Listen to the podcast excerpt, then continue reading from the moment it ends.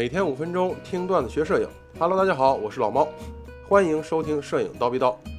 今天给大家带来的是系列节目《到底什么是街拍》的第五集，如何有效的提升街拍的质感和效果。咱们以往几期啊，给大家讲了街拍的起源、街拍的变质这些事儿。其实大家也可以想到啊，街拍这个题材在时尚界是非常重要的，以外，在咱们普通人的世界也是非常有意义的。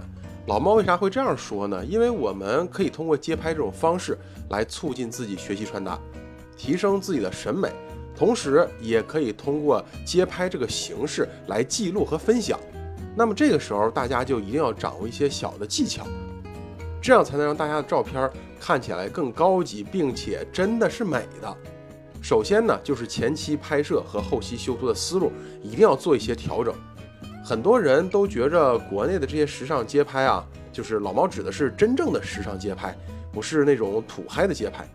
这些国内的明星大腕儿，他们的时尚街拍都不够自然。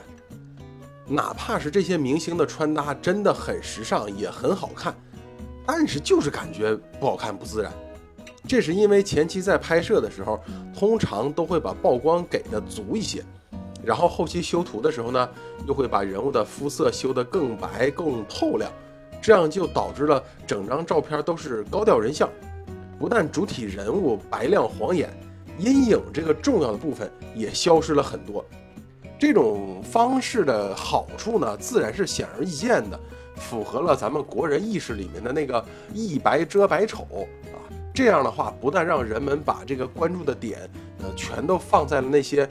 经过了精致修图的人物的脸上，也让照片原有的黑白灰的关系变得非常的模糊了，照片变得非常平，而且空间感、立体感也非常的弱了。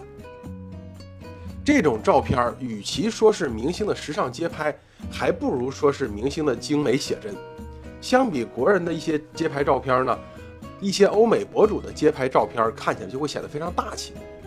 一方面，在前期拍摄的时候，会更多的考虑光影，通过光影来塑造照片的立体感和人物的立体感。另外一方面呢，照片的后期调色风格也不会弄得这么白亮，让照片看起来会更有层次，同时也会更耐看。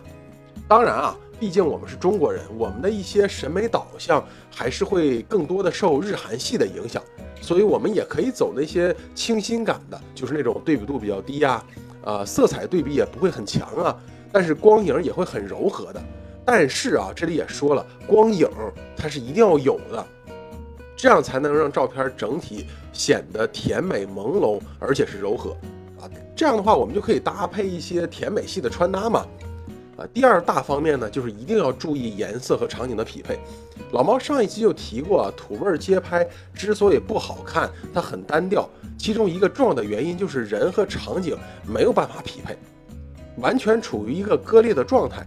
只有人景完美结合，才能让整张照片更具有美感。想要做到这一步，首先就是穿搭和环境的颜色需要更加的和谐。淡雅的街道，咱们可以搭配同样低饱和度的这种衣服。当然，如果找不到颜色搭配的背景，或者说不知道应该去如何搭配颜色的时候，最简单的方式就是找一个白背景，或者是类似白色的这样的一个环境色，比如说灰色呀、米白色呀。这时在白色系背景的衬托之下，衣服的颜色和穿搭自然就成为了画面的中心和焦点。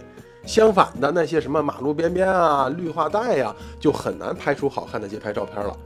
整个背景上没有什么统一连续的大面积的色块，有的都是杂乱无章的散乱的小的色块，自然就让背景看着杂乱，人物也没有办法突出了。